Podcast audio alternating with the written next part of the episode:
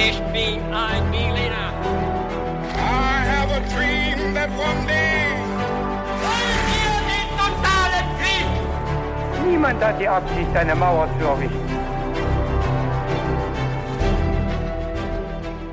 Hi und willkommen zurück zu einer neuen Folge bei His2Go und das wie immer mit mir, Viktor. Und mit mir, David. Und bevor wir gleich mit der Geschichte loslegen, die uns heute David erzählt, werde ich noch kurz vorher was dazu sagen, wie wir dabei immer vorgehen.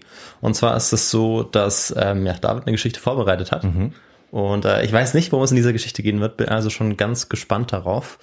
Und er wird mir diese eben auch gleich erzählen. Und dabei wird er mit drei, wahrscheinlich drei kniffligen Fragen anfangen zum Mitraten. Ja. Und äh, zum Mitraten heißt natürlich, dass er erstmal mich auf die Probe stellt, aber natürlich auch alle, äh, die uns zuhören. Also ihr. Und bevor wir jetzt gleich loslegen mit den Fragen und mit der Geschichte, gibt's aber noch eine Sache, die wir klären müssen, David. Ja. Und äh, das ist, was du heute zum Podcast denn trinkst. Ja, Victor, es ist vor Weihnachtszeit und Ja. da braucht man natürlich ein schönes Heißgetränk zur Folge. Und auch unsere Folge wird, sage ich mal, eher kalt. Auch ein bisschen unheimlich. Und da ist perfekt für mich ein äh, Glühwein, der mich bei Laune hält und mich fit macht für den Rest der Folge. Was hast du? Oh, kalt. Also so äh, wie die Temperaturen draußen hier in Freiburg. Ja, so wird auch die Aktuell? Folge sein, ja. Ähm, bei mir gibt's einen Chai Latte, den du ja auch letztes Mal schon getrunken hast. Ich habe noch ein bisschen äh, Zimt reingemacht und ähm, ja, damit wärme ich mich jetzt auch auf und äh, wahrscheinlich auch so ein bisschen mit deiner Geschichte, auch wenn es in kalten Regionen spielen wird, vielleicht. Ja, ich finde, es gibt zwei Arten von Geschichten, die ich gerne in so kalter, regnerischer Winterzeit höre. Es sind so herzerwärmende Stories auf der einen Seite, die sind schön, machen gute Laune, aber es sind auch äh, so schaurige Geschichten, äh, wie die, die ich jetzt erzählen werde, weil ich finde, wenn es draußen dunkel ist, ist so eine dunkle, unheimliche Geschichte auch irgendwie was Spannendes. Und genau das habe ich für uns rausgesucht und damit fangen wir jetzt mal an. Vor rund 1500 Jahren bietete sich in einer kleinen Siedlung vor der Küste Ölands im Osten Schwedens ein schauriges Bild.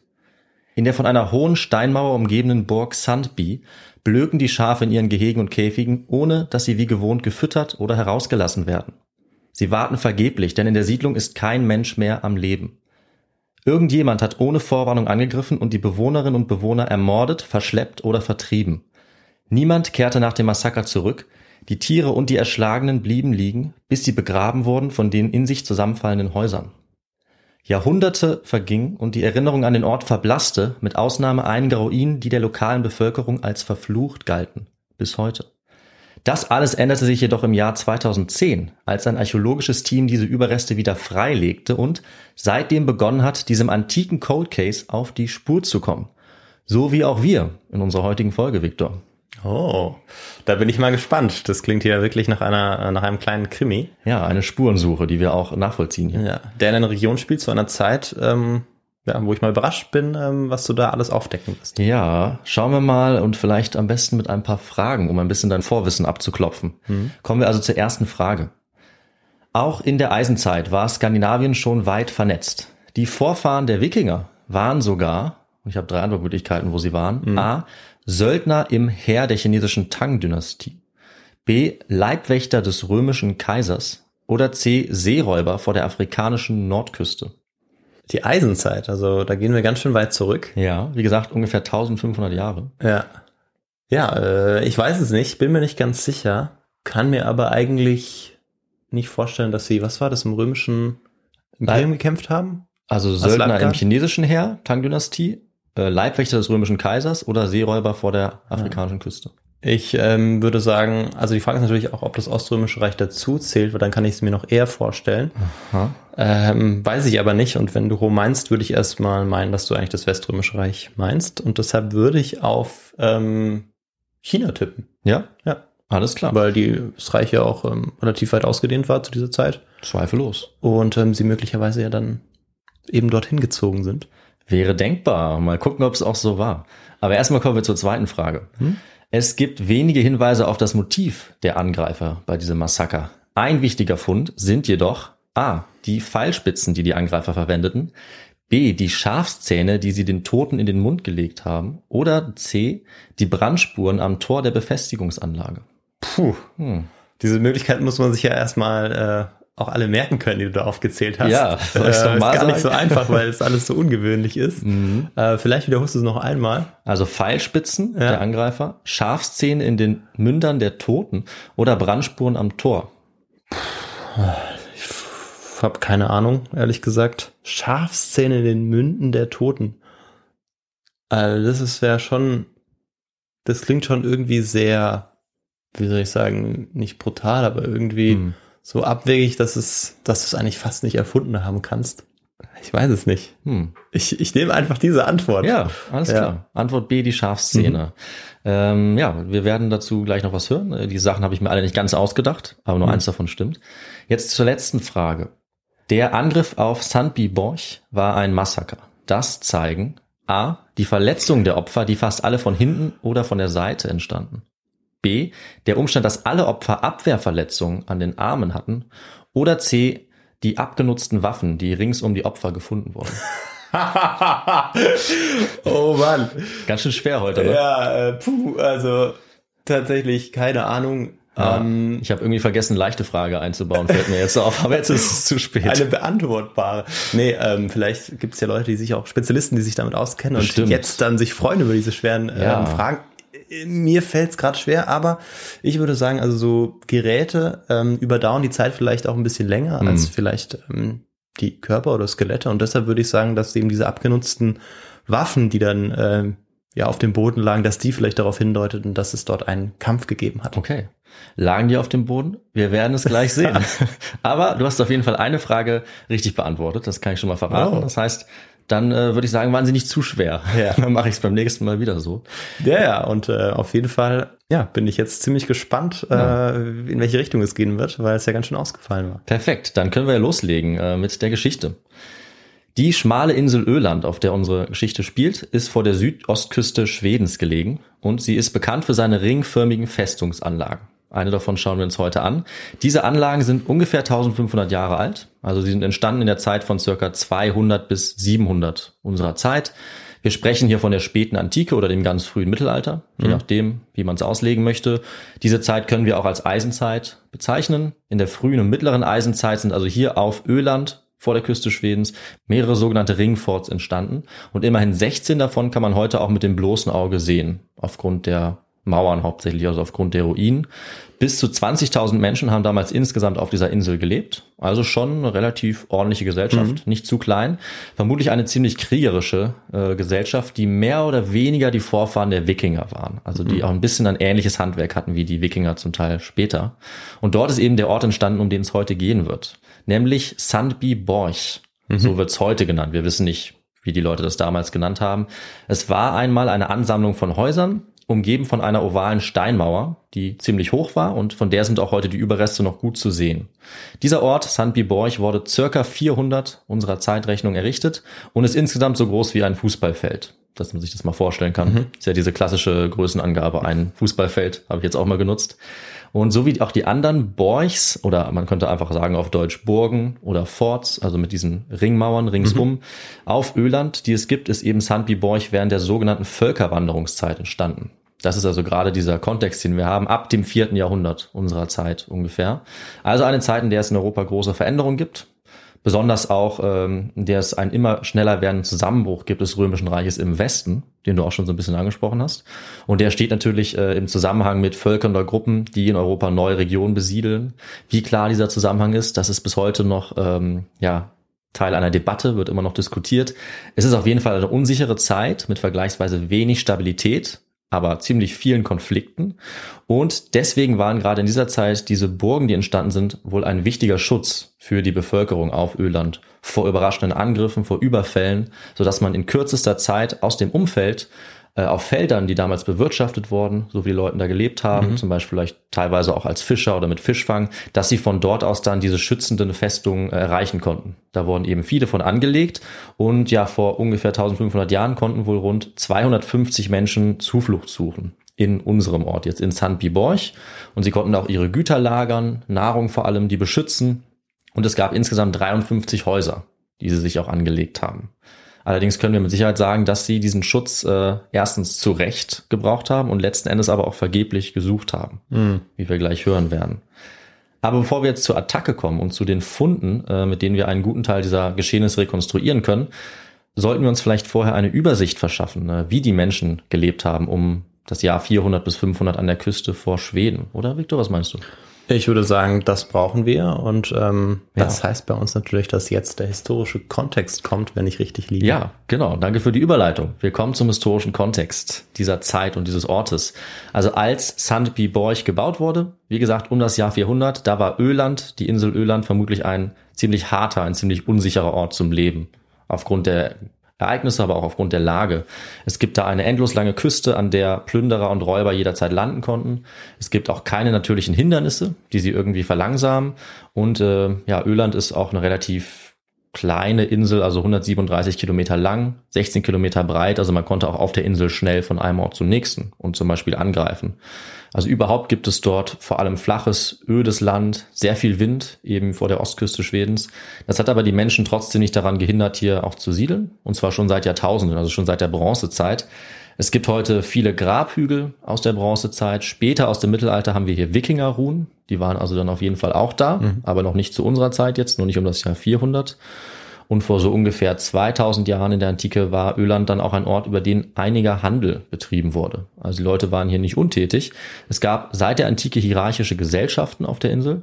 Ähm, die soziale, religiöse, auch die ökonomische Macht war in den Händen einer Führungselite. Und diese Führungselite war sehr, sehr gut vernetzt, bis äh, auch ins Römische Reich beispielsweise. Die Verbindung zum Festland war einfach über das Meer, über die Ostsee, eine ziemlich dünne Meerenge, der sogenannte Kalmarsund. Und der ist gerade mal drei Kilometer breit an der engsten Stelle. Also war ziemlich einfach von der Insel Öland aufs schwedische Festland zu gehen. Und von dort gab es dann verschiedene ähm, Handelsrouten, die mit dem Mittelmeerraum verbunden waren, die auch schon gut etabliert waren. Und so konnte dieser reiche Handel auch von einer eigentlich entlegen wirkenden Insel dann stattfinden. Sehr äh, weit mit allen Teilen Europas fast ähm, das eben seit der Bronzezeit. Und wir können feststellen, besonders aus dem Römischen Reich wurden auch eine Menge Artefakte gefunden, die das bezeugen. Also hunderte römische Münzen, Bronzestatuen, Glasperlen, ähm, auch wenn die Römer selber nie so weit gekommen sind, äh, militärisch, also sie hatten das natürlich nicht beherrscht, waren die sozialen Kontakte und die Handelsbeziehungen durchaus da. Also das können wir tatsächlich sagen durch die ganzen Funde. Und die römischen Münzen beispielsweise, die gefunden wurden, waren aber auch nicht nur durch Handel, so weit im Norden, so weit in Skandinavien, sondern auch durch ähm, Berufe, sage ich mal.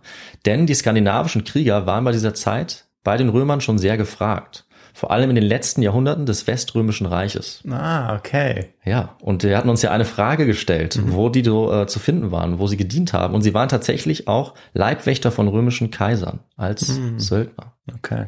Ja, ich hatte mich irgendwie ähm, um das Jahr dann auch 400 und 500, wo dann auch die Geschichte, die du uns ja noch gleich erzählen wirst, Ja. äh, oder wo der Hauptkern der Geschichte spielt, darauf irgendwie festgelegt und ähm, dachte mir dann, nee, das Oströmische Reich meinst du mit Rom allgemein nicht. Aber ich habe natürlich nicht dran gedacht, dass vorher das ja auch Ja. gewesen sein kann und ja, spannend. Ja, und das liegt ja auch, also ich hatte, hätte noch eine Frage, das liegt ja im Südosten Schwedens, meinst du, also da von Skandinavien aus, war das dann auch eine wichtige Handelsroute, weil es ist ja dann schon relativ nah auch ähm, an den Rest von Europa sozusagen vernetzt, also es Ja. ist jetzt nicht so ganz weit im Norden von Skandinavien. Nee, genau. Also es ist ja, wie gesagt, ziemlich einfach aufs schwedische Festland zu kommen. Und von dort aus gab es einige Handelsrouten schon seit der Bronzezeit und gerade auch in der Antike. Der gesamte Raum, dort auch das Baltikum, Ja. dort wurde viel gehandelt. Weil später bei den Wikingern ist das ja genauso, da Ja. sind ja auch dann die Straßen ausgebaut worden und dann war über Konstantinopel, war das ja eine ganz Genau. wichtige Handelsroute und die zog dann vielleicht auch über, teilweise über diese Insel oder zumindest dort in der Nähe vorbei. Ja, also zweifellos. Und die Handelsrouten, die die Wikinger benutzt haben, die gab es eben vorher auch schon. Ähm, also man ist immer wieder überrascht, wie gut schon in, in der Antike, aber auch schon davor die Leute vernetzt waren. Und auch hier äh, in Öland oder in Schweden ist das so der Fall gewesen. Die haben auch nach äh, ins heutige Polen haben sie zum Beispiel auch gehandelt, ins Baltikum und eben auch bis in die bis ins Kerngebiet des Römischen Reiches sind sie gekommen. Ja, spannend. Und eben nicht nur mit Waren, sondern tatsächlich wohl auch Personen. Also unter anderem diese Leibwächter, aber wir gehen auch davon aus, dass die Elite äh, auf Öland beispielsweise auch sich sozial ausgetauscht hat tatsächlich und sogar auch einfach gereist ist, was auch den Status verbessert hat. Ähm, und die haben auch Erkenntnisse aus Rom mitgenommen, zum Beispiel die Architektur. Dazu sage ich auch gleich nochmal was. Also die waren wirklich weit, weit verbreitet und gut vernetzt. Und sie wurden auch gut bezahlt eben. Also diese Leibwächter, die sogar bei den römischen Kaisern waren, solange das noch ging. Also in der Endzeit des Weströmischen Reichs sind wir ja dann ja schon. Aber da wurden sie eben noch gebraucht. Und sie haben ihren Lohn dann auch mit nach Hause gebracht in Form von Goldmünzen. die sogenannten römischen Solidi. Und es lässt sich darüber sogar feststellen, dass die Krieger, die in St. Biborg gewohnt haben, besonders erfolgreich in Rom waren dabei. Das sagt äh, die Archäologin Helena Victor. Die leitet nämlich die Ausgrabung in dieser mhm. Region. Und wenn man alle römischen Solidi, alle Goldmünzen auf der Insel zusammen betrachtet, sind allein 36 Prozent in der Nähe von St. Biborg gefunden. Ja, das heißt also nicht weiter als eine Meile drumherum. Äh, das heißt, die Krieger, die hier gewohnt haben, waren offensichtlich besonders erfolgreich, besonders oft bei den Römern und haben eben besonders viel äh, ja, Sold mit nach Hause gebracht. Das ist ja der Grund, warum diese Münzen vermutlich da waren. Und nirgendwo sonst tatsächlich in ganz Skandinavien wurde eine vergleichbare Menge an römischem Geld gefunden. Das heißt, die Menschen auf Öland waren wirklich besonders stark vernetzt. Was äh, man so schnell nicht erwartet. Ja. Ja, ich kannte das äh, aus der Geschichte von Harald Hardrada bei den Wikingern, der ja auch eben ja. in Konstantinopel gekämpft hatte und sich dort eben als Söldner auch Reichtümer äh, ja an, angeschafft, angehäuft hatte mhm. und dass man dasselbe dann etwa ja 800 Jahre vorher dann ähm, genau ja. vorfindet, das finde ich echt äh, faszinierend. Ja, ja. Weil man ist wieder überrascht, äh, was die Leute damals alles schon betrieben haben und meistens unterschätzt man, glaube ich, die Vernetzung. Also hier wieder mal ein Beispiel, dass es doch anders ist, als man denkt. Aber das hat auch irgendwann sein Ende, weil wir haben ja angesprochen, für Westrom geht äh, das Ganze nicht so gut aus, ja. sondern äh, wir sind ja in einer Phase der Krise und ungefähr zu der Zeit, zu der dieses Reich zusammenbricht, also in unserem Fall jetzt um circa 450, versiegt dann dieser Goldfluss. Also da können wir sehen, kommen keine Goldmünzen mehr aus Rom, denn das Römische Reich ist am Ende, im Westen jedenfalls. Es gibt jetzt keine Kaiser mehr bald, die überhaupt noch Leibwächter bezahlen können. Es geht dann auch unter. Victor, du weißt wahrscheinlich auch, in welchem Jahr wir das klassischerweise datieren, diesen Untergang. Ähm, also, wenn ich es richtig gelernt habe, müsste es ja das Jahr 476 sein. Ja, genau. 476, also das klassische Datum. Man kann den Untergang auch etwas früher oder später ansetzen. Ist ja jetzt kein einer Tag, an mhm. dem das passiert ist natürlich. Aber für uns ist entscheidend, dieser Zusammenbruch des Weströmischen Reiches hat auch Folgen auf Öland. Das können wir sicherlich sagen, eben aufgrund des Handels und auch aufgrund der Arbeit, die viele äh, dort gehabt haben als Söldner. Ähm, ziemlich beeindruckend, wenn man überlegt, wie weit diese beiden Orte eben entfernt sind, aber das hat Folgen. Und archäologische Funde deuten auch darauf hin, dass zu dieser Zeit die gesellschaftliche Ordnung zusammen mit der Wirtschaft, mit dem Handel auf Öland mehr oder weniger zusammengebrochen ist. Also es ist gut denkbar, dass die Söldner, die jetzt arbeitslos geworden sind, sich umschauen mussten nach, ja, einfacher Beute vielleicht, nach einem neuen Verdienst. Und wenn Kämpfen ihr Beruf war und um sie herum jetzt Nachbarn waren, die ebenfalls vielleicht durch Handel oder durch ja, andere Arbeit reich geworden waren, dann haben sie eben Schätze besessen oder Güter und man kann sich vorstellen, was dann passiert sein könnte, dass es eben dann zu äh, gewaltsamen Konflikten auch auf der Insel selber kam. Gerade wenn die Ordnung dort irgendwie zusammenbricht. Also ich sage jetzt könnte, weil es ist natürlich nicht einfach zu belegen. Das ist immer noch eine Vermutung. In manchen Artikeln wird das irgendwie als Wahrheit dargestellt. Ganz so sicher kann man das, denke ich, nicht sagen. Aber wir müssen davon ausgehen, dass sich die Struktur vor Ort verändert hat durch diesen Zusammenbruch. Wenn es eine Abhängigkeit gab, dass sich die soziale und politische Struktur verändert, dass einiges zusammenbricht. Und es ist eine ziemlich gute Hypothese, auch deshalb, weil das dazu passt, dass ja zu diesem Zeitpunkt diese ganzen Burgen oder Borchs alle äh, entstehen, alle in einer ähnlichen Zeit die in diese Völkerwanderungsperiode passt, die gerade da passiert, wo auch das Römische Reich eben zusammenbricht. Das heißt, es gibt ein höheres Schutzbedürfnis bei der Bevölkerung. Deswegen entstehen Dutzende von diesen Burgen. Und ja, die Leute fangen an, das zu bauen. Und das ist auch eine Entwicklung, die auf Öland beschränkt ist. Das ist also auch nochmal ein klares Zeichen. An anderen Orten der Nähe scheint es das nicht gegeben zu haben. Man kann auch archäologisch nachvollziehen, dass jetzt Felder, Äcker oder kleinere Siedlungen näher an diese Befestigung rangebaut wurden dass man jetzt also dieses Schutzbedürfnis hat, um sicherer zu sein hinter soliden Steinmauern vor allen möglichen Angriffen. Mindestens 16 solche befestigten Anlagen wurden schon gefunden. Es gibt wahrscheinlich noch ein paar mehr. Äh, sie wurden nicht nur zur selben Zeit gebaut, sondern auch mit denselben Methoden, nämlich mit römischen Baumethoden. Mhm. Das ist also diese eine Sache, ähm, auf die ich noch hinweisen wollte. Das heißt, die Leute haben sich offensichtlich in Rom das Know-how geholt, um viele tausend Kilometer weiter im Norden dann äh, in Schweden Mauern mit Zinnen, Tore, im Inneren eben Häuser zu bauen nach römischer Art. Mhm. Also ganz spannend. Ähm, die meisten Erkenntnisse kommen von einer anderen äh, Wallburg, das sogenannte Eketorp. Das wurde in den 60er Jahren schon ausgegraben. Da gibt's heute ein Freilichtmuseum und es liegt ungefähr 35 Kilometer von Sandby entfernt. Und die sind beide ungefähr zur gleichen Zeit gebaut. Allerdings wurde Eketorp bis ins Mittelalter bewohnt und Sandby eben nicht. Äh, die meisten anderen Wallburgen sind tatsächlich noch gar nicht erforscht. Und das liegt auch daran, dass man lange Zeit dachte, dass nach Eketorp eigentlich alles bekannt war mhm. über Öland, über diese Burgen. Und das hat sich aber 2010 gründlich geändert. als eben in Sandby Borch dieses Massaker entdeckt wurde. Deswegen sind diese beiden Fundorte total unterschiedlich und das ist sehr gut für die Wissenschaft, dass man äh, das ja vergleichen kann und hier nochmal ganz andere Erkenntnisse ähm, gewinnen kann. Und ja, unter anderem kann man eben auch sehen, wie lange die Leute dort gelebt haben. Man sieht, dass in Borch das Ganze tatsächlich wohl nur ein paar Monate nach der Entstehung der Festung schon wieder zu Ende war. Und äh, Victor, da würde ich dir mal eine Fachfrage stellen. Mhm. Weißt du, woran man sehen kann, wie lange Menschen an einem Ort äh, gewohnt haben? Ähm, ich würde sagen, also du meinst äh, aus der Sicht der Archäologinnen und Archäologen? Ja, also bei einer Ausgrabung, was äh, so ein typisches Indiz dafür ist, um zu bestimmen, wie viele Jahrhunderte oder Jahrzehnte dieser Ort bewohnt wurde. Also eine Methode ist möglicherweise zu schauen, ähm, wenn man Gefäße oder andere Überreste findet, mhm. äh, auf welche Zeit man sie datieren kann. Und ähm, daran kann man ja oder merkt man ja dann schnell, ab wann gibt es denn ähm, bestimmte Gefäße, die man datieren kann, nicht mehr ja, oder ähm, bis wann hat es sie gegeben.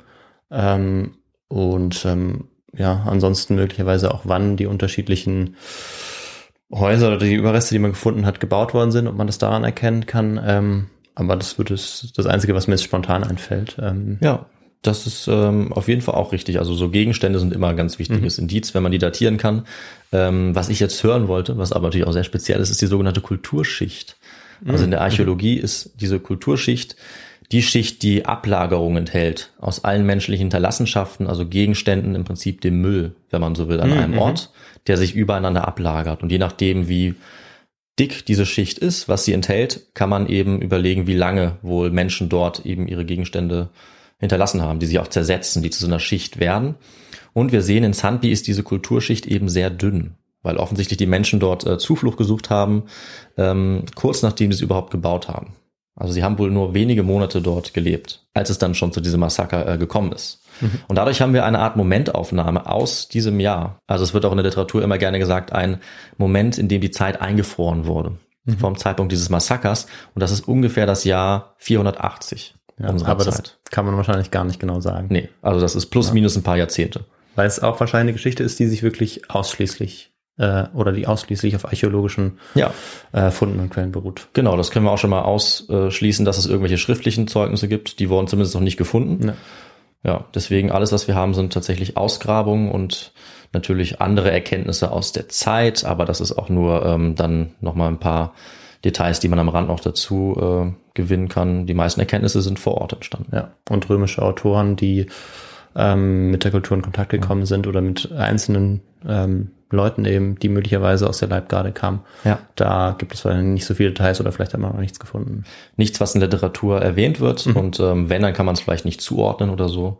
Ähm, ja, nichts, was mir bekannt wäre. Ja. Das wäre natürlich super, wenn es äh, entweder das Ereignis gäbe, was sogar erwähnt wird, dann könnten wir es natürlich datieren, äh, oder zumindest eine Beschreibung der Insel oder so, aber davon ist nichts ähm, mhm. Bekannt bisher, soweit ich weiß. Mhm. Aber das kann sich natürlich auch jederzeit ändern. So ist es. Weil es gibt ja viele antike Texte, die noch irgendwo äh, vergammeln, ja, oder irgendwelche Inschriften. Ähm, aber wir äh, widmen uns jetzt deswegen nur den archäologischen Erkenntnissen. Aber die sind zum Glück äh, sehr vielfältig, weil eben jede Menge dort gefunden wurde. Und ja, ich würde sagen, dazu gehen wir jetzt mal über, wie diese Attacke aussah, welche Funde wir dazu haben. Mhm. Also wir kommen zur Ausgrabung und da fängt das Drama eigentlich schon an. Also in der heutigen Zeit schon. Diese Stelle war natürlich schon lange bekannt, weil ja wie gesagt die Reste der Steinmauer gut zu sehen waren von St. Biborch und die archäologische Untersuchungen waren tatsächlich eine Art Notfall, weil nämlich bemerkt wurde, dass Grabräuber direkt dort in der Umgebung schon mehrere Gruben angelegt hatten, anscheinend um nach Metallgegenständen zu suchen. Also sie müssen irgendwie mitbekommen haben, dass sich das dort lohnt. Vielleicht auch, weil es auf der Insel eben viele weitere solche Burgen gibt. Und deswegen wurde dann eine offizielle Ausgrabung gestartet, sozusagen als ja, Notfallreaktion darauf. Und dabei wurden dann 2010 auch schnell mehrere Schmuckverstecke gefunden. Das war eigentlich das allererste mit Metalldetektoren auf diesem Gebiet. Die wurden sicherlich von den Bewohnern angelegt, unmittelbar vor dem Massaker und bald darauf wurde dann aber noch deutlich mehr gefunden. Und wie es dann weiterlief, äh, hätte eigentlich auch aus einem skandinavischen Krimi kommen können als äh, Tatortbeschreibung. Also unter einem stahlgrauen Himmel werden nach und nach ein halbes Dutzend Skelette in der kalten, nassen Erde freigelegt. So würde ich das schreiben, mhm. wenn ich Krimi-Autor wäre. Äh, gelb-blaues Absperrband wird äh, um diese Umgebung herumgespannt. Es gibt auch äh, Metall, Wände, damit die neugierigen Zuschauenden dort nicht herankommen. Das alles direkt am Baltischen Meer gelegen. Also dieses äh, Fort, diese Burg befindet sich wirklich nur ein paar Dutzend Meter von der Küste entfernt. Ähm, gelbe Plastikstäbe sind dann überall an den Stellen, wo menschliche Überreste gefunden werden, das zu markieren. Und äh, bald gibt es auch die ersten Hinweise darauf, dass äh, diese Menschen eindeutig nicht eines natürlichen Todes gestorben sind. Und das Team aus zwölf Ermittlern und Archäologen legt dann langsam den Ort frei, wo sich zweifellos, wie ihnen schnell klar wird, ein brutaler Massenmord abgespielt hat. Allein im Haus Nummer 40, das ist das erste Haus, was sie ausgraben, wird eine Menge an Funden gemacht. Ähm, das werden wir uns jetzt mal genauer anschauen. Als erstes gibt es ein paar Lammknochen und äh, das klingt zwar nach einer Nebensache, aber allein das ist schon ein entscheidender Hinweis, denn dadurch kann man den Zeitpunkt des Angriffs auf den späten Frühling, Sommer oder frühen Herbst datieren. Diese Zeitspanne. Mhm. Und Victor, jetzt fragst du dich natürlich, äh, das ist auch so eine Expertenfrage wieder, warum können wir durch die Lammknochen diesen Zeitpunkt bestimmen? Ähm, naja, das ist ja der Sommer, größtenteils, richtig? Also wärmere Temperaturen. Wann jetzt? also du meintest ja, dass man eben dadurch bestimmen kann, dass es eben zu diesem Zeitpunkt früher, äh, später Frühling, Sommer oder ja. früher Herbst stattgefunden hat. Genau. Das ist ja der Sommer. Dann. Ach so, ja. ja also der überwiegend wärmere. Ja, ja. Äh, wärmeren Temperaturen hatte. Und ähm, ja, warum das so ist, weiß ich nicht. Ach so. Ich, ich habe versucht, damit äh, auf irgendeine logische Schlussfolgerung überzuleiten. Ja. Aber äh, nee, äh, ich weiß nicht, wie man das daran vielleicht festmachen kann. Oder vielleicht kann man das ähm, dann auch irgendwie nachuntersuchen, was für Temperaturen dort herrschten. Ähm, nee, also es liegt tatsächlich an den Lämmern. Also die Lämmer sind das Entscheidende eben. Ach so, dass ja. sie dann zu diesem Zeitpunkt äh, geboren werden. Ja, genau, damit ja. hängt es zusammen. Also ich decke das auf. Ja, äh, es lässt sich nachweisen, wie alt die Lämmer waren bei ihrem Tod, nämlich zwischen drei und sechs Monaten.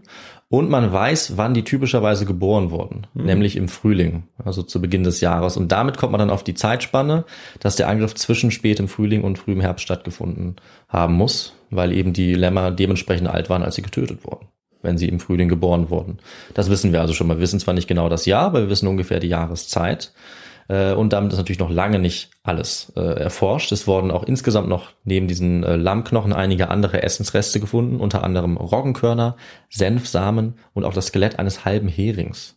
Also möglicherweise mhm. wurde dort die allerletzte Mahlzeit äh, gefunden, die jemand dort zu sich genommen hat.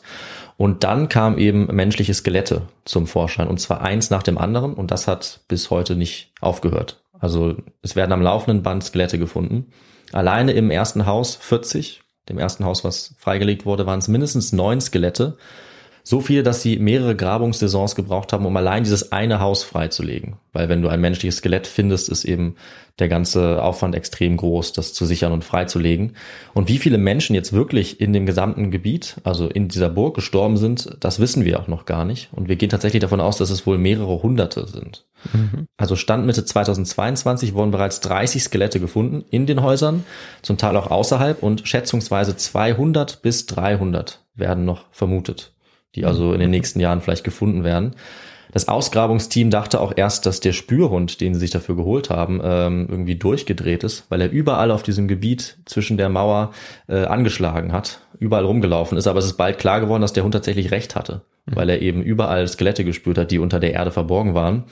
Ähm, neben den Skeletten war dann, wie gesagt, eine der ersten Sachen, die gefunden wurde, eine Menge Schmuck. Fünf Verstecke insgesamt mit Schmuck, also hochwertigem Schmuck aus genau dieser Zeitperiode der Völkerwanderung vergraben in verschiedenen Häusern, vor allem im zentralen Block in der Mitte dieser Anlage. Es gab nämlich einmal Häuser rings um der Mauer, der Verteidigungsmauer, und in der Mitte gab es einen zentralen Häuserblock, wo vielleicht auch die wohlhabendsten oder angesehensten Leute gewohnt haben.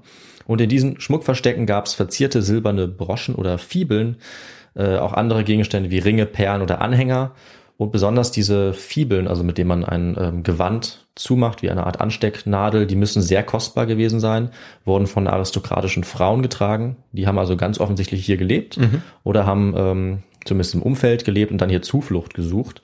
Es wurden auch Muschelschalen gefunden und, auch das ist wieder interessant, viele Artefakte, die auch nicht aus der Region stammen. Nicht von der Insel, sondern zum Teil aus dem heutigen Polen, aus dem Baltikum oder eben aus dem Römischen Reich. Also mhm. noch weitere Belege für die gute Vernetzung. Und ja, wie sah jetzt die Attacke aus? Auch das kann man äh, ganz gut rekonstruieren. Wir haben ja schon besprochen, trotz der hohen Mauer und der eigentlich guten Verteidigungssituation muss das Ende für die Bewohnerinnen und Bewohner schnell und grausam gewesen sein. Und zwar nicht allzu lang nachdem die Festung überhaupt gebaut wurde. Die Einwohner wurden eindeutig in einer schnellen Attacke niedergemetzelt und hatten gerade genug Platz, ihre Wertsachen zu verstecken. Das sehen wir anhand dieser Schmuckverstecke, äh, die vergraben wurden. Und man konnte ursprünglich auch denken, dass es hier eine Schlacht gab oder eine Belagerung, aber dafür gibt es eigentlich keine Spuren. In dieser anderen Anlage, Eketorp, in der anderen Burg, da gibt es zum Beispiel die Überreste eines verkohlten Tores und auch eine Menge Pfeilspitzen rings mhm. um diese Burg herum. Das ist ein deutliches Zeichen für eine Belagerung oder einen fehlgeschlagenen Angriff in dem Fall. Aber das gibt es in Sandbien nicht. Es gibt keine Metallgegenstände wie Waffen oder Pfeilspitzen, beziehungsweise nur ganz, mhm. ganz wenige. Und die Leichen der Bewohner wurden auch an Ort und Stelle liegen gelassen, auf den Böden in den Häusern, sogar in Feuerstellen. Die Häuser wurden dann anscheinend verschlossen und der ganze Ort wurde von den Angreifern verlassen. Und das Erstaunliche ist, dass auch niemand wieder zurückkam. Also der Ort wurde nicht ausgeplündert, weder von den Angreifern noch von irgendjemandem sonst in 1500 Jahren. Und es wird davon ausgegangen, dass der Ort für die Menschen ringsum auch tabu war, dass er vielleicht sogar als verflucht galt. Und Sandby-Borch ist dadurch mit der Zeit zu einem ja natürlich entstandenen Grab geworden, wenn man so will, oder auch nicht natürlich, weil es ja durch diesen Vorfall entstanden mhm. ist. Also die Häuser sind aber eingestürzt. Die Skelette lagen unberührt genau dort, wo sie gestorben sind, bis heute. Und dadurch ist eben dieser Moment aus archäologischer Sicht eingefroren in der Zeit bis heute. Und wir können tatsächlich gut nachvollziehen, wie das Ende auch für die einzelnen Bewohner aussah, deren Skelette wir gefunden haben. In fast allen bisher untersuchten Häusern wurden menschliche Überreste gefunden, auch in der Straße, rings um den zentralen Häuserblock. Besonders Haus 40, wie gesagt, war sehr ergiebig. Da gab es Knochen von insgesamt neun unterschiedlichen Personen. Sechs Skelette waren weitgehend vollständig. Drei wurden nur teilweise gefunden oder verstreut, aber mhm. das kann einfach durch den Verwesungsprozess passieren, dass diese Knochen sich verteilen. Und bei vier dieser Skelette äh, lässt sich eindeutig zwischenmenschliche Gewalteinwirkungen nachweisen. Der Fachbegriff dafür lautet perimortale Gewalt. Okay. Also Gewalt, die in direktem Zusammenhang mit dem Tod steht und die in diesem Fall zweifellos zum Tod geführt hat. Und die Details zum Tod dieser aufgefundenen äh, Skelette, die können noch heute festgestellt werden, sind wirklich erschreckend genau. Man kann zum Beispiel an der Körperhaltung der Skelette noch erkennen, wie sie sich beim Todeszeitpunkt verhalten haben, also wie sie gefallen, wie sie gestorben sind. Drei dieser Individuen, drei Erwachsene, das kann man auch feststellen, waren in einer gestreckten Haltung also sind in einer gestreckten Haltung gefunden worden und das bedeutet einen sehr plötzlichen Tod oder eine sehr plötzliche Bewusstlosigkeit, weil im Vergleich daneben liegt das Skelett eines Jugendlichen auf der Seite, dessen Körper gekrümmt war. Das heißt, dadurch lässt sich sagen, dass er einen langsameren Tod gestorben ist, dass er sich überhaupt noch bewegen konnte, während die anderen so schnell gestorben sind, dass sie einfach umgefallen oder hingefallen sind tatsächlich, ohne sich überhaupt noch bewegen zu können. Mhm. Das ist ähm, dadurch deutlich geworden. Ein anderes Skelett eines Jugendlichen lag auf dem Rücken mit den Füßen über einem weiteren Skelett. Das heißt, eine Person lag schon tot auf dem Boden, als der Jugendliche über sie gestolpert ist und danach dann eben auch so gestorben ist, sich nicht mehr bewegen konnte. Wodurch sie gestorben sind, das lässt sich an den Schädeln sehen, all dieser Skelette. Die zeigen nämlich klare Spuren von stumpfer, zum Teil auch spitzer Gewalteinwirkung. Also eindeutig durch Menschenhand. Man sieht, dass es Waffen waren, die es zu dieser Zeit gab, Äxte beispielsweise oder Knüppel. Einige der Knochen hatten auch Brandspuren, äh, allerdings nicht alle. Das heißt, es wurde vermutlich dann auch versucht, äh, ein Feuer zu legen, aber das ist dann wohl wieder ausgegangen. Und all diese Skelette mit diesen Gewalteinwirkungen, die dort lagen, waren jetzt nur im Haus 40, die ich gerade mhm. erwähnt habe. Also nur ein Haus und wir können davon ausgehen, dass in vielen anderen Häusern ein ähnliches Bild tatsächlich jetzt zu finden wäre. Ähm, es ist aber insgesamt nur ein winziger Bruchteil. Also es wurden tatsächlich erst zwei bis drei Prozent ausgegraben. Also mhm. uns fehlt noch der, der Großteil. Aber die anderen Häuser, die mittlerweile untersucht wurden, ähm, ja, zeigen eigentlich genau das Gleiche. Also in Haus 52 wurde beispielsweise das Skelett eines älteren Mannes gefunden, der mit dem Gesicht nach unten in einer Feuerstelle lag. Seine Knochen haben starke Brandspuren, also er ist offensichtlich auf die Feuerstelle gefallen, die noch gebrannt hat und ist dann dort gestorben. Andere Spuren gibt es, wo jemandem von oben regelrecht der Schädel gespalten wurde. Mhm. Er scheint dabei gekniet zu haben. Jemand anderem wurde der Kopf abgeschlagen. Und das bedeutet, dass es hier auch wirklich ähm, Hinrichtungen gab. Also die Opfer hatten gar keine Chance, sich zu wehren, sondern wurden einfach niedergemacht. Und alles in allem ergibt sich damit, auch wenn wir natürlich keine Details kennen, ein ziemlich klares Bild, wie dieser Angriff abgelaufen ist. Das können wir am Trauma sehen, an den Verletzungen auf den verschiedenen Schädeln, zum Teil auch auf der Schulter eines Mannes oder an der Hüfte. Und wir können damit eine Frage beantworten, wieso wir sagen können, dass es ein Massaker war. Denn diese Verletzungen waren alles Angriffe von hinten oder von mhm. der Seite. Und es gibt andererseits keine typischen Verletzungen, die beim Kampf entstehen. Zum Beispiel Verletzungen im Gesicht oder an den Armen bei der Abwehr. Ja, wenn du einen Schlag parieren willst oder dich irgendwie schützen willst. Das alles gibt's nicht. Und wenn jetzt eben nur Verletzungen von hinten oder von der Seite zu sehen sind, deutet das klar darauf hin, dass diese Leute ja niedergemetzelt wurden, ohne dass sie überhaupt die Gelegenheit hatten, sich zu wehren. Okay, ja. Das ist also hier vorgefallen, ein wirkliches Massaker an einer sehr großen Zahl von Opfern, wahrscheinlich mehrere hundert. Und die Forscherinnen und Archäologen schließen auch darauf, dass der Angriff groß angelegt gewesen sein muss. Also du kannst das nicht mit zehn Leuten machen, sondern es muss eine sehr große Gruppe Angreifer gewesen sein, die wahrscheinlich gleichzeitig in verschiedenen Häusern zugeschlagen hat, weil sich ja niemand von den Opfern wehren konnte. Hm. Und die hatten wahrscheinlich Waffen dort. Es wurden aber keine gefunden, wahrscheinlich weil die Angreifer die alle auch wieder mitgenommen haben. Also beziehungsweise es wurden nur wenige, also sehr wenige Waffen gefunden. Und die Verteidiger haben sie also wahrscheinlich überrascht, vielleicht in der Nacht, vielleicht gab es ein Verräter. Das ist natürlich alles unmöglich hm. jetzt für uns zu rekonstruieren. Sie haben in verschiedenen Häusern zugeschlagen. Die Opfer waren hoffnungslos unterlegen, konnten sich nicht organisieren, konnten sich nicht verteidigen. Und äh, ja, dieser Angriff scheint eben äh, relativ urplötzlich gewesen zu sein. Aber wir sehen ja auch, das Einzige, was sie noch machen konnten in der Situation, war ihren Schmuck zu verstecken. Das haben sie ja gerade noch geschafft.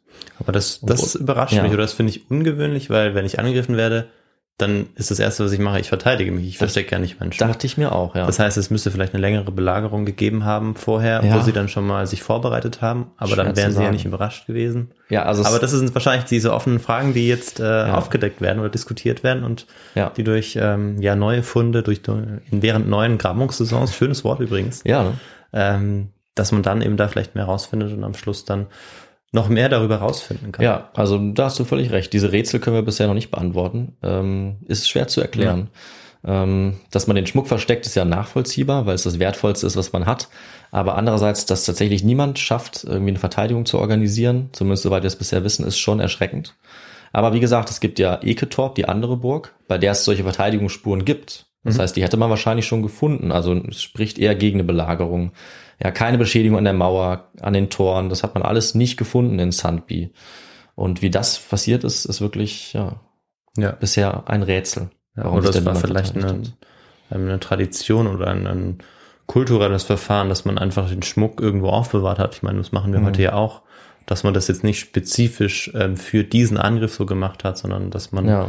vielleicht eh, es war ja eine kriegerische, eine kriegerische Zeit, mhm. wie du meintest, ähm, wo man ähm, eigentlich nur am Leben bleiben konnte, indem man vielleicht auch den Nachbarn angriff. Und wenn man das wusste, dann hat man vielleicht den Schmuck schon vorher versteckt gehabt. Ja. Aber das sind alles nur Spekulationen, auf die ich jetzt auch einsteige, ja. weil es natürlich spannend ist. Ja, ja, klar, aber zu überlegen. muss man sich selber überlegen. Äh, auch noch weitere Details, ähm, das kann man auf Fotos alles noch ganz gut sehen, ähm, auf einer Doku, auch auf die ich nochmal zurückkomme. Mhm. Also es ist schon sehr spannend, gerade wenn man das versucht zu rekonstruieren. Also die Archäologen selber haben das zum Beispiel auch nachgestellt in einem ähnlichen Haus und haben sich genau so hingelegt, wie die Skelette gefunden wurden. Und wenn man das dann sieht, wie die in dem Raum liegen, ähm, kann man sich das nochmal sehr gut vor Augen führen. Also dann sieht's wirklich äh, schrecklich aus. Mhm. Und das äh, das Krasse daran ist eben, dass man es genau rekonstruieren kann, weil man bei jedem Skelett genau sieht, wie die Person lag, als sie gestorben ist. Und sich genau vorstellen kann, welche Verletzung sie bekommen hat, wie plötzlich das ausgesehen hat, dass die eine Person unter der anderen liegt, dass bei jemandem der Kopf fehlt oder jemand in der Feuerstelle liegt. Das ist eben erschreckend ähm,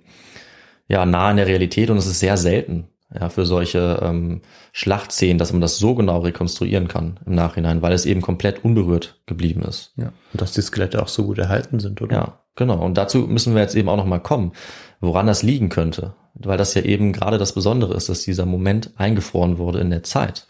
Ähm, das sagt uns eventuell auch ein bisschen was über die Täter, warum sie dort äh, nichts weiter verändert haben. Weil es gibt noch einige weitere Erkenntnisse. Also wir sind noch nicht fertig mit diesen Skeletten. Äh, denn eine spannende Sache, die ich jetzt äh, noch nicht direkt angesprochen habe, ist, dass bisher alle Opfer, die gefunden wurden, männlich sind. Also ähm, die Opfer sind gemischt, was das Alter angeht. Es gibt Säuglinge, Jugendliche, ältere Menschen. Aber was das Geschlecht angeht, äh, haben alle gefundenen Skelette männliche Merkmale. Nur bei den ganz Jungen kann man das nicht genau sagen. Da gibt es eben noch keine eindeutigen Merkmale, aber es gibt keine konkreten Spuren von weiblichen Opfern weiblichen Skeletten, wobei wir das natürlich noch nicht mit Sicherheit sagen können, weil ja viele noch nicht gefunden wurden. Aber es ist schon auffällig, dass es bisher nur Männer sind. Deswegen könnte man davon ausgehen, dass äh, die weiblichen Bewohnerinnen vielleicht gar nicht ermordet wurden und dass die Absicht dieser Attacke war, einfach nur die Männer zu töten. Eventuell, vielleicht weil sie Krieger waren, ja, um sie irgendwie auszuschalten. Was mit den ähm, Frauen dort passiert ist, das können wir nur raten. Also es könnte natürlich sein, dass sie vielleicht entkommen sind, vielleicht äh, woanders hin flüchten konnten auf der Insel oder dass sie entführt wurden zu einer anderen dieser Burgen, äh, vielleicht zu einer anderen Gruppe. Aber das können wir eben nur spekulieren. Ähm, und dann haben wir noch einige andere Spuren, weil ja interessanterweise neben den Menschen auch viele äh, verschiedene Tierskelette gefunden wurden. Es gibt sogar ein Pferd, es gibt mehrere Hunde, es gibt Schafe und es sieht ganz danach aus, als wären die alle in den Gehegen gestorben als wären sie verhungert, nachdem eben die Bewohner und die Besitzer tot waren. Und das ist auch ziemlich unüblich, weil, äh, Victor, wenn wir beide als ähm, eisenzeitliche Krieger eine, eine Stadt plündern, dann nehmen wir ja alles mit. Und besonders nehmen wir Tiere mit, die zu dem Zeitpunkt ja total wichtig sind für die Ernährung, für das Leben. Und wir würden auf keinen Fall ein Pferd da lassen, mhm. was zu der Zeit wahnsinnig wertvoll war. Deswegen ist natürlich die Frage, warum die Leute diese Tiere nicht mitgenommen haben und warum sie auch nicht weiter nach dem Schmuck gesucht haben. Den hätten sie ja finden können. Ähm, das ist alles sehr merkwürdig und alle Zeichen deuten aber tatsächlich darauf hin, dass St. Biborch, dass diese Burg direkt nach dem Angriff wieder verlassen wurde. Also es wurde nicht geplündert, die Leichen wurden nicht bewegt, die Tiere wurden nicht gestohlen, es hat niemand die Toten beerdigt, was auch ungewöhnlich ist für diese Zeit. Also das würde man auch bei Feinden durchaus machen nach mhm. der Schlacht, dass man sie beerdigt oder es würden Angehörige machen. Dass das nicht passiert ist, ist also ein klares Zeichen, dass das niemand mehr konnte oder niemand mehr wollte. Also die Angreifer wollten es sicherlich nicht. Es gibt noch die Details wie diesen halb gegessenen Hering, der auch völlig unberührt gefunden wurde. Das heißt, niemand scheint sich da bewegt zu haben in diesem Haus. Es gibt auch sogar Perlen und Silberschmuck, der einfach auf dem Boden liegt den nicht mal jemand aufgehoben und mitgenommen hat. Und es kam eben dadurch eindeutig niemand nach dem Massaker wieder zurück, um hier zu leben. Und nicht mal um das zu plündern. Auch das ist irgendwie ungewöhnlich, dass aus der Umgebung niemand dorthin kommt, um nochmal was an sich zu nehmen. Und wir haben noch ein weiteres Detail, was uns nochmal einen entscheidenden Hinweis gibt auf die Absicht der Angreifer. Und darauf hat ja noch eine Frage gezielt. Und zwar wurden, wie du natürlich richtig vermutet hast, Victor, hm. als Experte in den Mündern von zwei Skeletten die Zähne von Schafen gefunden. Und äh, das klingt sehr skurril, mhm. äh, aber es ist wohl die Erklärung, die uns äh, einen sehr guten Hinweis gibt, weil es damals üblich war, den Toten Münzen in den Mund zu legen bei solchen Bestattungen. Ja, was vermutest du, ähm, bedeuten jetzt die Schafszähne anstelle dieser Münzen? Ja, das, ähm, also man hatte ja die Münzen genommen, um äh, damit, wenn man dann gestorben ist in dem Glauben, mhm. dann sozusagen in, in die ins Jenseits kommen konnte oder eben dann in den Himmel, so wie wir es verstehen. Und dann hat man eben diese Zähne genommen, ja. dieser Schafe, um das gleichwertig zu ersetzen. Ja, oder eben gerade das Gegenteil zu erreichen. Ach, tatsächlich. Das, das ah. war wahrscheinlich die Absicht. Ja. Also es ist wohl, das ist die Interpretation, die wir aktuell ja. haben, ein Zeichen der Verachtung der Angreifer. Ja, das macht noch viel mehr Sinn, ja. ja. Ich dachte mir halt, wenn man sonst keine Münzen hat, dann versucht ah. man halt irgendwas anderes zu finden, irgendein anderes Material. Stimmt, ja. Aber dann würde man vielleicht nicht die Schafszähne nehmen, da hast du schon nee, recht. Das ist eben schon, also dieses tierische und Zähne zu nehmen, ja. das muss damals eine sehr schlimme Beleidigung gewesen sein, ja, oder ein Zeichen der Verachtung oder sogar der Verdammung. Und wahrscheinlich hätten sie auch Münzen gehabt, zum Beispiel diese römischen Münzen. Das wissen wir natürlich nicht. Aber sie haben ganz bewusst diese Schafszene genommen. Und das war wahrscheinlich der Versuch, eben die Toten auch in der Nachwelt noch zu verdammen. Oder wie du gesagt hast, die sollten ja mit den Münzen auch in der Nachwelt sich vielleicht was leisten können, ja, oder sollten dort in das Nachleben übergehen. Und mit diesen Schafszenen war ihnen das vielleicht sogar verwehrt nach dem damaligen Glauben. Das heißt, es war also hier ein gezielter persönlicher Angriff, vermutlich aus Hass, weil sie absichtlich niemanden beerdigt haben und sogar die Leichen nach dem Tod noch gedemütigt haben und ihre Abneigung gezeigt haben. Also davon ist wirklich auszugehen. Dann haben wir eben den Fakt, dass bei einem Raubzug ja die wertvollen Gegenstände geraubt worden wären. Der Schmuck sicherlich nicht zurückgelassen worden wäre. Ja, und so wie jetzt die Toten behandelt wurden und auch, dass danach niemand mehr dort gelebt hat, niemand wieder zurückkam, das spricht dafür, dass sich die Angreifer und die Verteidiger wahrscheinlich irgendwie kannten und danach auch verhindert haben, dass irgendjemand zurückkam. Und dadurch ist es am wahrscheinlichsten, das ist unsere aktuelle äh, Hypothese, dass es wohl ein lokaler Konflikt war. Also dass diese Angreifer nicht vom Meer kamen oder vom schwedischen Festland, sondern dass sie tatsächlich von der Insel selber kamen, von Öland, wahrscheinlich von einer der anderen mhm. Burgen, dass sich hier dann vielleicht eine neue Gruppe durchgesetzt hat bei einem Machtkampf eben in dieser Zeit, wo die äh, Situation vor Ort so unsicher war. Ja, während der Völkerwanderungszeit mit dem Ende des Weströmischen Reichs. Und wer auch immer diese Angreifer waren, also der Angriff und die Folgen waren so stark, so hart, dass niemand in der Lage war, von den Überlebenden wieder zurückzukehren, falls es Überlebende gab, und dass sich auch sonst niemand getraut hat, Nachbarn, Leute in der Umgebung, die Toten zu beerdigen oder diese Burg danach jemals wieder zu bewohnen. Mhm. Ja, und genau die Gründe dafür, genau die Umstände jetzt zu rekonstruieren, das können wir bisher nicht. Das bleibt also ein Rätsel. Auch warum niemals wieder jemand kam, bleibt ein Rätsel, auch nicht in 100 Jahren später offensichtlich. Aber äh, das, was wir davon haben, ist eben dieser ungewöhnliche Moment, wo die Geschichte äh, stehen geblieben ist und wir 1500 Jahre später exakt diesen Zeitpunkt nachvollziehen können. Und wir gehen davon aus, dass dieser Vorfall lange noch Nachwirkungen auch gehabt hat. Also nicht nur heute, sondern möglicherweise die ganze Zeit, weil man herausgefunden hat, äh, in der Bevölkerung, die dort lebt, dass noch heute die Einheimischen vor Ort ähm, diesen Ort für unheimlich und für verflucht halten. Also sie erzählen ihren Kindern heute noch, dass sie nicht dorthin gehen sollen, zu dieser Ruine, weil sie glauben, dass es dort spukt. Und damit hatten sie irgendwie auch recht, weil eben 2010 bei dieser Ausgrabung alle Geschichten, die es irgendwie gab, äh, bestätigt worden. Also es hatte tatsächlich einen realen Hintergrund und die Leute sind sicherlich nicht durch Zufall darauf gekommen. Natürlich schwer 1500 Jahre an mündlicher Überlieferung zu rekonstruieren, aber irgendwas scheint dort ja doch äh, geblieben zu sein mhm. an äh, mhm. Bewusstsein über dieses Massaker. Und jetzt können wir nur darauf warten, ob in Zukunft äh, das alles noch ans Licht kommt, ob wir noch mehr Erkenntnisse gewinnen ähm, und ob dieser archäologische Cold Case noch weiter aufgeklärt werden kann weil die Ausgrabungen gehen auf jeden Fall weiter vor Ort. Die sind ähm, heute organisiert vom Kalmar County Museum, das auch eine schöne Webseite hat, das kann man sich auch angucken. Und auch die Story an sich wird immer bekannter. Also sie fasziniert eigentlich schon seit Jahren mhm. nicht nur die archäologische Fachwelt, sondern es gibt Artikel in der Süddeutschen Zeitung, bei National Geographic. Es gibt auch eine ZDF-Doku aus dem Jahr 2021, äh, die man sich auch ansehen kann, wenn man mhm. eben doch Bilder möchte, weil die können wir ja äh, jetzt in unserer Folge nicht bieten. Ich muss das ja alles nacherzählen. Ähm, und ich kann nur empfehlen, sich das alles mal anzuschauen, dass man auch wirklich die Aufnahmen sehen kann von den Ausgrabungen, von den Skeletten. Das macht das Ganze noch äh, greifbarer und noch schauriger. Jetzt mhm. auch 1500 Jahre später. Ja, und da würde ich sagen, äh, wir sollten auf jeden Fall dranbleiben an diesem Fall. Wir sollten die weiteren Entwicklungen beobachten und updaten natürlich auch auf unseren His2Go-Kanälen, sobald es weitere Funde gibt. So ist es. Und äh, dann sind wir aber hier am Ende der Folge angelangt, äh, haben diese Story, diesen Kriminalfall nachvollzogen, so gut es ging. Mhm. Und Viktor, damit bin ich fertig und ich übergebe wieder an dich. Ja. Ja, vielen Dank, David, für dieses, für diese mysteriöse Geschichte, für diesen mysteriösen, mysteriösen Fall. Ja. Äh, Im südöstlichen Schweden, äh, eine Region, wo wir auch noch nicht so häufig waren, zu einer Zeit, wo wir auch noch nicht sehr häufig waren, wo, mhm. weil ja zu dieser Zeit auch sehr viel vor allem in der Region passiert, worüber wir nur sehr wenig wissen, ja. beziehungsweise worüber uns nur archäologische Funde informieren. Ähm, umso spannender ist es, wenn man dann was ausgraben kann und genau das hast du ja gemacht.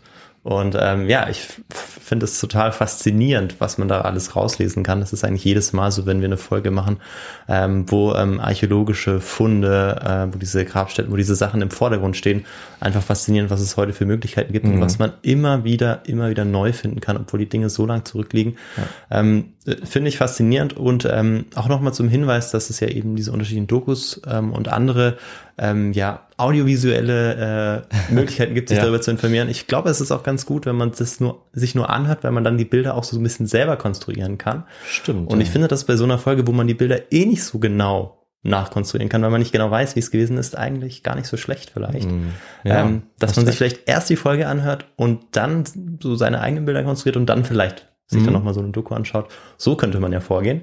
Ähm, mich würde aber noch interessieren, bevor ich auch noch gleich zu Wort komme, glaube ich, ähm, was äh, du für, ja, dem, dem Fall nicht Quellen, sondern was du für Literatur zu diesem, ja, faszinierenden und spannenden Thema gefunden hast. Ja, also tatsächlich in diesem Fall ist alles auf Englisch und es sind alles ziemlich aktuelle Forschungsartikel, weil der älteste ja, wie gesagt, äh, nicht älter sein kann als 2010. Also wir sind jetzt in, mit diesem Thema wirklich ganz nah an der aktuellen mhm. Forschung an der Geschichtsforschung, an der Archäologie. Ähm, und es gibt mittlerweile ziemlich viele, die meistens auch von den ähm, Archäologen und Forschern vor Ort geschrieben wurden. Das ist eben das Coole, die man zum Beispiel auch in der Doku sieht. Das hat mir auch gefallen, dass ich also erst einen Artikel lese und dann sehe ich, ah, da ist ja die Ausgrabungsleiterin, die in ja. der Doku das auch erzählt. Das Stimmt. ist irgendwie sehr cool. Das ist eben zum Beispiel die Archäologin äh, Victor.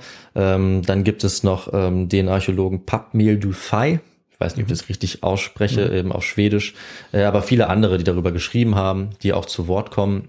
Und der Artikel von Alfsdotter, Papmil Dufay und Victor, ja, finde ich, der, der am besten noch eine Übersicht gibt, der ist aus dem Jahr 2018 und heißt eben auch A Moment Frozen in Time. Also genau auf diesen Moment äh, gehen die immer wieder zurück und ich finde, die haben es sehr gut ausgedrückt und äh, fassen dort alles zusammen, was es zu dem Zeitpunkt an Erkenntnissen gab. Da kommen natürlich jedes Jahr neue dazu, das muss man sagen. Also ist dieser Artikel auch schon etwas älter, aber ähm, ja, ich habe auch noch andere verlinkt unter unserer Folge, die man sich ansehen kann. Ich fand auch den Artikel von äh, Andrew Curry, Irland, Sweden, Spring 480 AD auf der Seite archaeology.org äh, ziemlich gut geschrieben eigentlich. Das ist auch nochmal zusammengefasst. Ähm, insgesamt habe ich aber ziemlich viele gefunden und das Gute ist, die meisten davon kann man auch einfach im äh, Internet kostenlos lesen und da sind auch Bilder drin, für die wir gar nicht unbedingt die Freigabe haben auf, äh, auf His2Go. Deswegen kann ich auch nur empfehlen, allein schon für die Bilder, weil ich das sehr spannend finde, von den Ausgrabungen, von den Skeletten, sich diese Artikel mal anzusehen, mhm. auch wenn man die vielleicht nicht ganz auf Englisch sehen möchte. Und dann gibt's eben diese Doku, die wir auch nochmal verlinken werden äh, von ZDF, die ähm, ja die meisten Erkenntnisse auch zusammenfasst und gut wiedergibt, dann gibt's eben nochmal Bildmaterial. Ja. Ja, das kann man sich alles anschauen und wenn man mehr herausfinden soll und wenn man mehr herausfinden möchte, dann äh, sollte man das auch unbedingt tun. So ist es. Äh, ich werde mir auf jeden Fall da äh, mal, werde ich werd mich da auf jeden Fall ein bisschen umschauen. Ähm, Bevor ich das aber mache, sage ich jetzt noch ganz am Schluss was, wie man uns unterstützen kann, oder David? Ja, vorher können wir leider nicht aufhören. ja. Das muss unbedingt sein. Sonst müssten wir hier an der Stelle abbrechen und äh, ich schaue mir die Doku noch kurz Ja. an. Nein, ich komme jetzt direkt dazu und ähm, ja, fange an erstmal ähm, damit, dass ich mich bedanke oder wir uns bedanken. David, du dich wahrscheinlich auch. Ich bedanke mich auch, ja. Ja, sehr gut. Für die vielen Nachrichten, die wir bekommen haben, die Spenden und ähm, ja, das Merch, das ihr erworben habt. Das motiviert uns, äh, ja, alle zehn Tage immer wieder eine neue Folge rauszubringen und da am Ball zu bleiben Ja. und ähm, ja, vielleicht auch noch weitere Projekte zu starten, wer weiß. Und unterstützen könnt ihr uns, indem ihr uns ähm, einfach Feedback gebt, ähm, uns eine E-Mail schreibt über das Kontaktformular auf der Website oder direkt über kontakt.histogo.de. Ihr könnt uns Nachrichten über unsere Social Media Kanäle zukommen lassen, also Twitter, YouTube, Instagram, liken, folgen, das könnt ihr da auch alles machen. Das freut uns natürlich auch, wenn ihr da dabei seid. Dort Ja. findet ihr auch immer wieder Bilder. Mal schauen, äh, ob ihr vielleicht noch äh, die Rechte für die Bilder bekommt. Dort Ja. ist die angefragt. Ich habe dem Museum geschrieben, aber bisher noch keine Antwort erhalten, weil ich gerne diese Bilder eben bei uns auch posten würde. Mal schauen, ob äh, da noch was kommt. Ja. Ja, mal schauen. Das wäre natürlich ganz cool. Ich glaube, da kann man noch mal was einiges äh, rauslesen, aber man kann sich die ja auch selbst anschauen auf der Website, die Ja. du genannt hast. Ja, äh, und sonst kann man uns auch bewerten. Das freut uns auch immer sehr, wenn ihr da auf Apple Podcasts geht oder auf Spotify. Da könnt ihr uns bewerten und natürlich könnt ihr uns auch spenden über PayPal oder äh, per Banküberweisung. Das, die ganzen Informationen dazu findet ihr auf unserer Website. Und dann haben wir noch einen schönen Merchandise-Shop, wo ihr ganz viele unterschiedliche Artikel findet, wie beispielsweise eine Tasse. Ähm, da für jedes äh, Produkt, das ihr da bestellt, bekommen wir natürlich auch eine kleine Provision und damit unterstützt ihr uns auch. Ich glaube, damit bin ich am Ende ähm, der Möglichkeiten angekommen, wie man uns unterstützen kann. Ja, und wir sind am Ende der Folge für 2022, die letzte Folge, abgehakt. Stimmt, ja, wir nehmen die diesmal auch relativ früh auf, noch vor Weihnachten, deshalb äh, muss man da noch dran denken. Genau, das wollte ich dir gerade äh, nochmal in Erinnerung rufen, bevor du sagst irgendwie, äh, keine Ahnung, wo wir Tschüss gerade... und bis, bis in zehn Tagen. Genau. Was ja stimmt, aber dann sind wir im Jahr 2023. Genau. Und äh, dann bist du ja wieder dran mit der ersten Folge im neuen Jahr. So ist es und deshalb wünschen wir jetzt auch schon mal guten Rutsch in dieser Folge, guten Rutsch ins neue Jahr 2023. Ja. Ähm, und weiter geht's dann direkt am 10. Januar mit der neuen Folge. Ähm, einen Tag nach unserem dreijährigen Jubiläum, glaube ich. 9. Oh ja, Januar, ne? genau. Ja. Ähm, 9. Januar 2020 haben wir das ganze Jahr, dieses Projekt begonnen. Mhm. Ähm, ja, aber bevor wir uns da länger verlieren, äh, schließen wir das Ganze jetzt ab. Also äh, in ähm, zehn Tagen, am 10. Januar gibt's dann die nächste Folge. Ich weiß noch nicht, worum es geht, weil wir jetzt so früh aufnehmen. Ja. Muss mich da noch ein bisschen umschauen, äh, aber ich glaube, es wird gut. Und ähm, Ja, irgendwie glaube ich das auch. Ich habe nämlich Vertrauen. sehr gut. Wir werden das neue Jahr mit was Spannendem beginnen und dann auch einige coole Projekte haben für die Zukunft. Aber äh, das hören wir dann ja im Januar 2023. Ja, jetzt brauchst du natürlich ein bisschen Druck auf. Äh, aber ich gerne. Ja, das, das hören wir dann und äh, ja genau, bleibt gesund, ähm, wünschen euch alles Gute und ähm, ja, bis in zehn Tagen. Bis dann, ciao. Tschüss.